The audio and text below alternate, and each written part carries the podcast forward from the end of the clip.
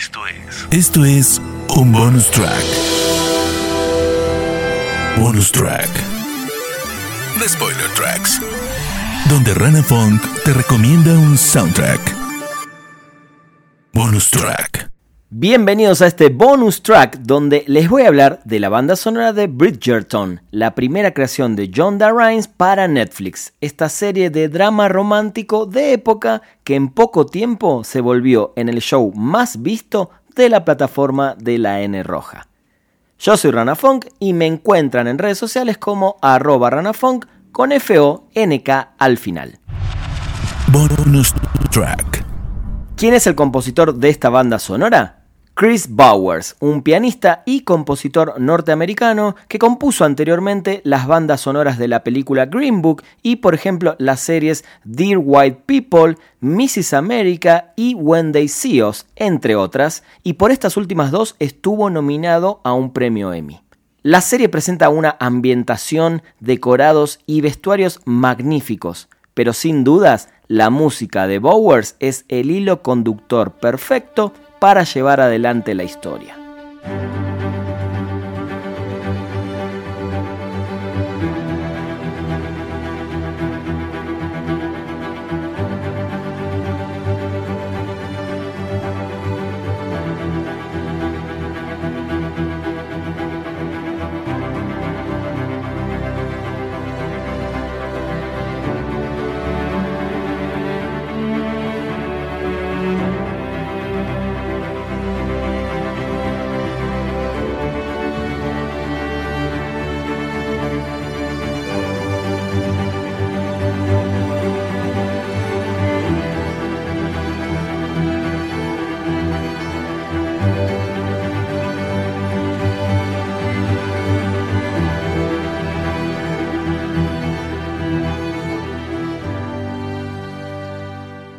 El mayor desafío para los compositores modernos al ponerse a cargo de la música de una serie, en este caso de época, de principios de 1800, es de alguna manera cómo trasladarse y sonar con instrumentación de esa época sin querer sonar igual a la música que se componía en esos días, pero a la vez intentar sonar moderno para el público que va a consumir este tipo de contenidos.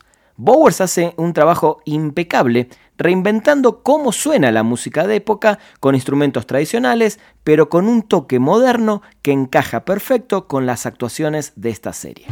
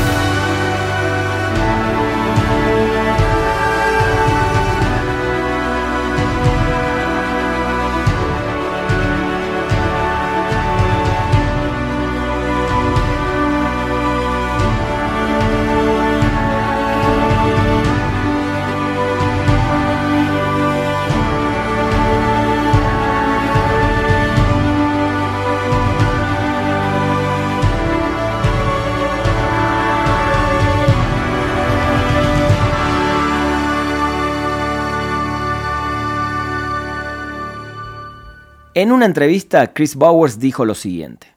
Al principio fue prueba y error. Aprecié mucho que el creador del programa, Chris Van Dusen, estuviera abierto a ese proceso porque puede dar miedo cuando tenemos ese periodo de acertar o fallar. Hablamos de querer adoptar un enfoque moderno del sonido, pero utilizando instrumentos tradicionales. Intenté que todos los elementos orquestales sonaran como si hubieran sido muestreados y los usé como si fuera un productor de hip hop o pop. Intenté eso durante un par de escenas de baile y rápidamente me di cuenta de que no estaba funcionando. Fui en la dirección opuesta, el enfoque clásico tradicional, que era más apropiado para la época y se sentía un poco demasiado tapado y viejo para Chris. Lo que realmente ayudó fue concentrarse en el tema de Simon y Daphne, Usamos una pieza de piano de Ravel y eso encendió una idea en mi cabeza en la medida en que era clásica, pero con un enfoque un poco más moderno y aún romántico. Ese enfoque tenía sentido porque estamos siguiendo a la generación más joven de este periodo, que son los representantes del futuro, y todo lo demás surgió a partir de ahí.